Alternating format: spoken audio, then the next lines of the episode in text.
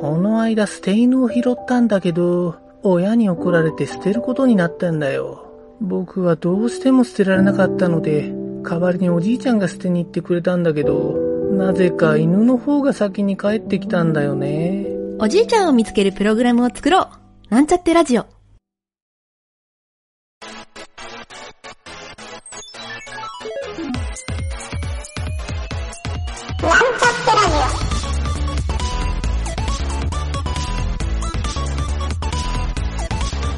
この番組は、プログラミング初心者の勉強に役立つ情報をお伝えする放送局です。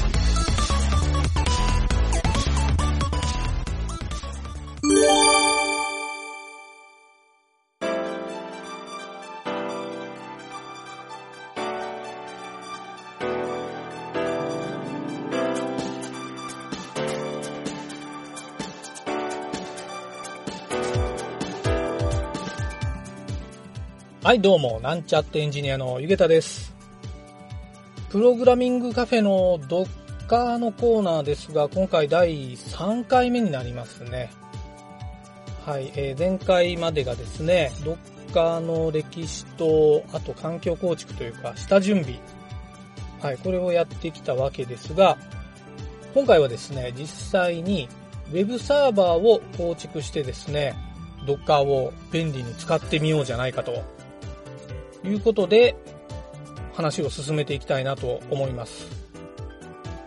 基本的に Mac や Windows で開発をするときには、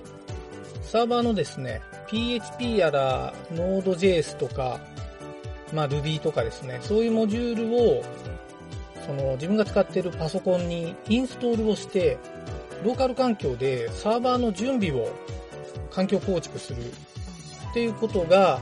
まあ、初心者にとってはですね、ちょっとハードルが高い部分も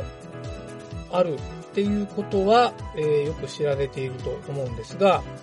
この Docker がですね、登場する前は、VMware とか、ベイグラントとか、えー、バーチャルボックスですね。はい。こういったのを使って、いわゆる仮想サーバーを立ち上げるっていう、このやり方がこれまで、えー、主流だったんですけど、まあ、Docker を使うとですね、こうしたモジュールインストール作業などが非常に簡単にできる上に、モジュールのですね、えー、まあ、例えば PHP の古いバージョンが必要になる場合、はい、こういう場合にインストールをし直すとか、まあ、そういう作業はとにかくですね、苦痛でしかなかったんですが、この Docker を使うとめちゃくちゃ簡単にそういった作業ができるようになるので、まあ、ぜひともですね、この Docker を使いこなすと、まあ、こういう環境構築とかが非常に便利になると。まあ、こういったプログラムの学習をする上での最初の一歩が非常に大きく踏み出せるわけですね。はい。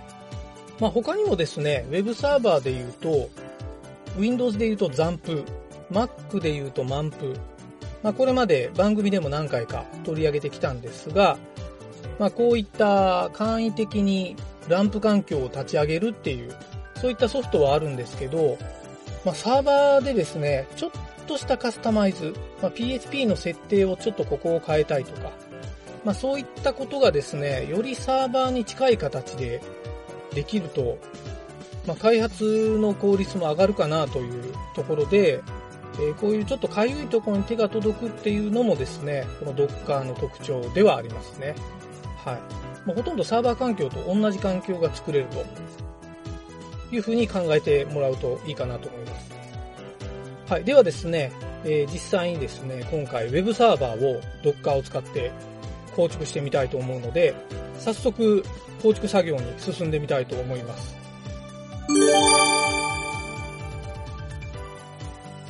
はい。まず最初にですね、どういった Web サーバーを立ち上げるかっていうこれを決めないといけないんですけど、今回は、えー、結構ですね、やっぱり Web のホームページを作るときとかの主流になっている PHP サーバー、これを立ち上げて、まあ、スタンダードな Web サーバーっていうのを構築して、えー、PHP をですね、ローカルで実行できるようにしてみたいと思います。それでですね、ちょっと、えー、まあ、最初の最初なんですが、PHP のプログラムをですね、実行するときに確認できるファイルを作っておいてもらいたいんですよ。それはですね、えー、ファイル名を index.php で、中身はですね、phpinfo っていう PHP のいろんなですね、環境詳細が見れる画面が表示されるので、それをちょっと書き込んだ index.php を作ってもらいたくてですね、えー、ちょっと中身短いので言っちゃいますね。えー、っとですね、まず、これはですね、大なり記号かなあの、ひらがなの句のようなタグの括弧ですね。タグの開始括弧。で、クエスチョン。で、小文字で PHP。半角スペース、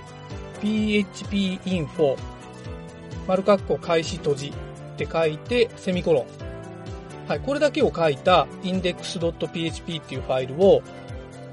作業用のフォルダーっていうのを作って、そこの中に入れてもらいたいんですよ。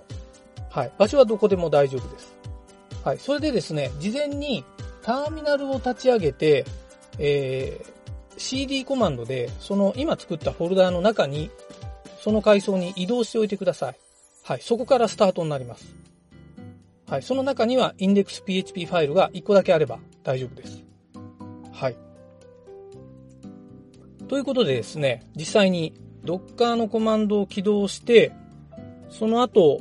ちょっと Docker のコンテナ内で PHP を実行するっていう作業をするので、まずはじめに Docker のコマンドを言いますね。これちょっと長いので、まあ、メモってもらった方がいいかもしれませんが、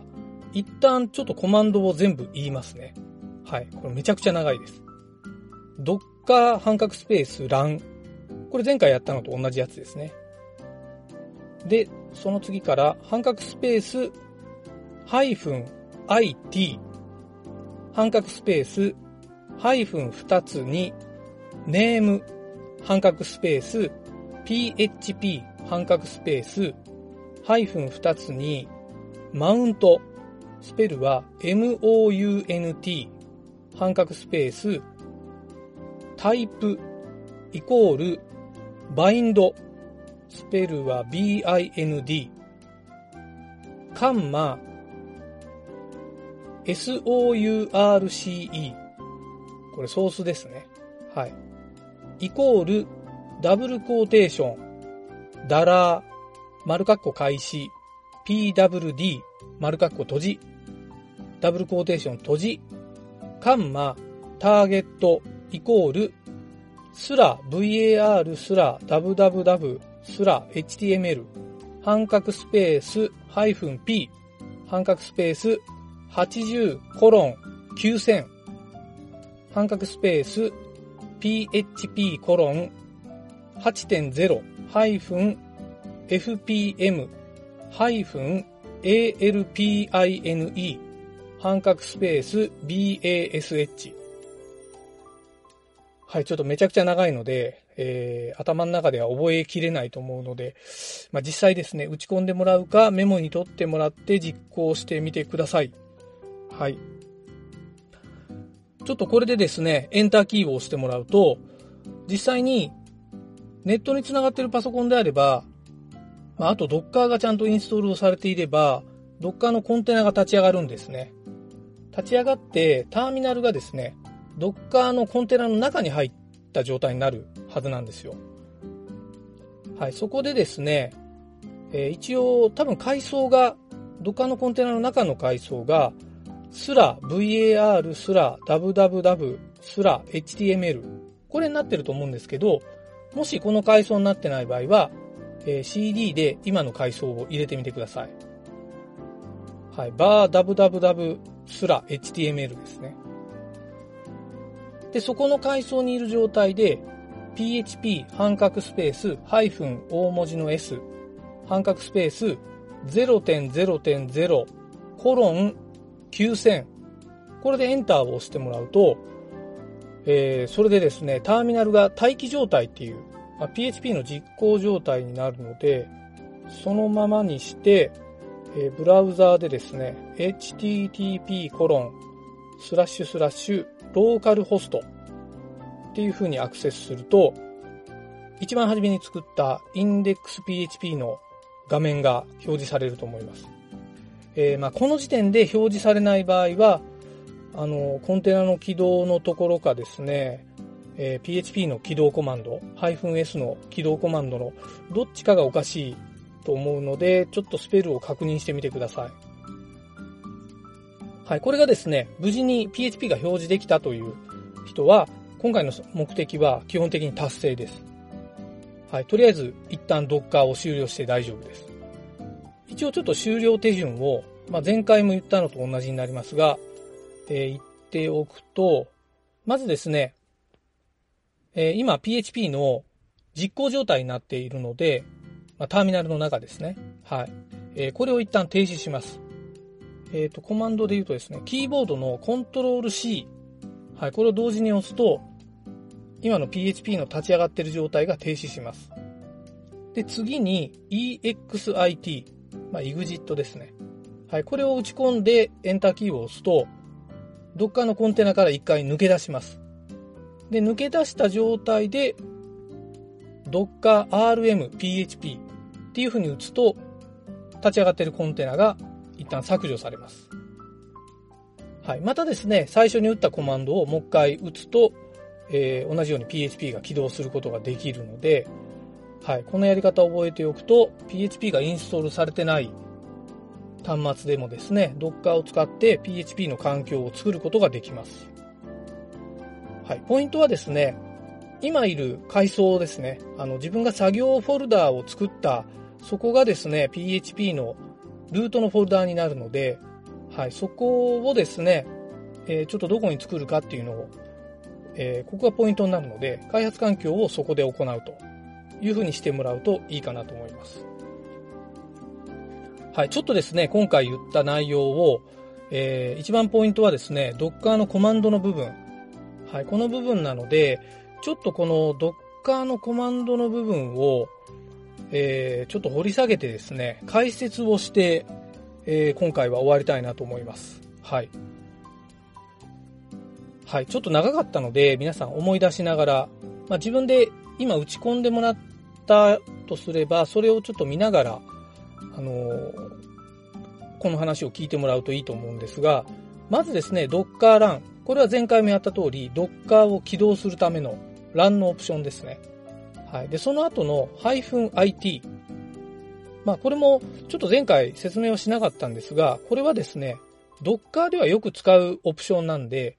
えー、-it っていうのを覚えてもらうといいと思います。はい。どういう意味かというと、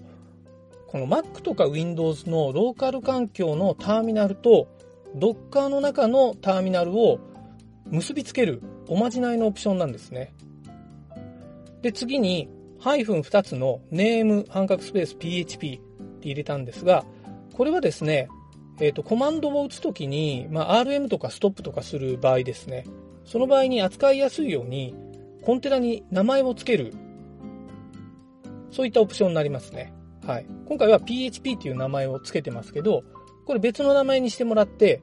えー、自分が好きな名前で扱ってもらっても大丈夫です。で、次がですね、ちょっと今回の一番のポイントなんですが、ハイフン2つ、マウント、えー、それからタイプイコールバインド、ソースイコール、えー、ダラーの PWD、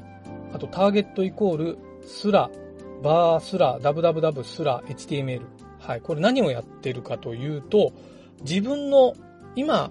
えっ、ー、とですね、ターミナルがいる場所、ダラーカッコ PWD っていうので、えー、自分の場所をですね、自動的に入力するようにしてるんですけど、それを Docker の中にある bar.www.html っていうこの階層と、えー、リンクさせてるコマンドなんですね。まあ、タイプイコールバインドっていうのが、バインドさせてるっていう意味なんですけど、はい、ソースとターゲットにそれぞれの値を入れて、それをバインドさせると。まあ、これがあの Docker のマウントのやり方になるので、えー、ちょっとですね、ここの書き方を工夫すると、ターゲットに別の階層を、えー、PHP のですね、ドキュメントルートにしたりとか、えー、そういった場合に変更させることも可能です。まあ最初は多分あまり変更せずに使った方がおすすめですね。はい。で、次のですね、-p、えー、それから80コロン9000。これは何をやっているかというと、えー、ローカルホストでアクセスしたということは、いわゆる80番ポートでアクセスをしたという。80番ポートって、あの、書かなくても、インターネットの通信は基本的には80なんですね。で、HTTPS でアクセスするときは443っていう。まあ、この80と443のポートっていうのは、一応デフォルトだと覚えておいてください。はい。で、サーバーの中で、え、今回の PHP はですね、設定で9000番っていうポートが割り当てられているので、え、その、ブラウザー側で80番を叩いたら、Docker 内で9000番を結びつけるという。まあ、それをここの -p でやってるという意味になりますね。はい。ちなみにこの -p で8000コロン9000ってやると、ローカルホストコロン8000っていうアクセスで、えー、Docker 内の PHP につながるようになります。はい。で、次がですね、その次に言ったのが PHP コロン8.0 FPM ALPINE はい、これ、えっ、ー、と、イメージなんですけど、PHP のイメージで、今回あの PHP だけでもよかったんですけど、ちょっとこれわざと長めに書いたのは、まず PHP のバージョン8.0っていうのは見た目でわかると思うんですよ。で、-fpm っていうのは、これはですね、PHP を高速に動かしてくれるバージョン、まあ、FPM バージョンっていうのがあるので、えー、それを入れてるんですね。で、その後ろにくっついてる ALPINE ってこれ、まあ、アルピンっていう風に呼ばれてるんですけど、これはですね、この Docker のイメージを軽量化してくれるっていう、ちょっとありがたいイメージが、えー、これサードパーティーで作られてるんですね。はい。で、このアルピンバージョンっていうのを使うと、実はその PHP のイメージって通常だと450メガぐらい、まあ、500メガぐらいあるんですけど、これがですね、このアルピンバージョンは80メガぐらいで済むので、まあ、非常にエコな使い方ができると。はい。まあ、中身はですね、えー、軽量化しているので、いらないものを取り除いて、そんだけ軽くしているというふうに考えてもらって、機能自体は、あの、基本的には問題なく使えるバージョンです。はい、最後に BASH。はい、これはですね、バッシュモードっていう、まあ、いわゆるシェルのモードで起動をすると。まあ、SH でも入れるんですけど、バッシュの方がコマンドとしては使いやすいので、まあ、バッシュを使っている人の方がエンジニアには多いと思いますね。はい。で、これで、えー、コマンドを叩いた瞬間にターミナルの中に入れるという状態になります。はい。まあ、ちょっと余談なんですけど、今回、そのアルピンバージョンをインストールしたんですけど、これをですね、アルピンの部分を Apache APA CHE っていう風に入れると、実はあの、そのまま立ち上がって、もういきなり80番ポートで、えー、まあ、PHP のコマンドを叩かなくても、PHP 自体が Apache と共に起動するっていう、まあ、そういったバージョンも実はあるんですよ。ただこれはですね、アルピンじゃないので、ハードディスク容量がやっぱり500メガぐらい取ってしまうので、まあここもちょっと軽くできるといいなと思って、イメージを探してたんですけど、このいい感じのがなかったので、今回はアルピンのモードだけで立ち上げてみました。はい。で、アパッチの方もですね、ちょっと試しに立ち上げてもらうと楽だなというふうに皆さん感じると思うんですが、まあ、あの、通常 Docker を使うときはもっと簡単な手順でやりたいなと思うと思うんですよ。はい。でも、やっぱり、イメージのサイズも軽くしたいなと。まあ、この2つをですね、同時に実現させるために、えー、次回ですね、Docker Compose っていう機能。はい。これを使ってですね、この2つの機能を環境構築して、えー、よりですね、軽くて使いやすいっていう、はい。そういう作業を Docker で行いたいなと思いますので、はい、今回ちょっと長かったんですが、皆さんついてこられましたでしょうか？はい、またですね、次回、もうちょっとまた便利になるので、えー、それもですね、楽しみにしてもらえると、非常に嬉しく思います。はい、という感じで、本日は以上になります。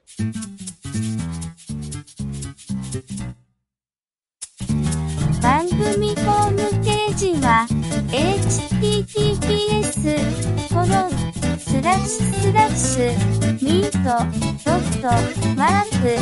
スラッシュラジオです。次回もまた聞いてくださいね。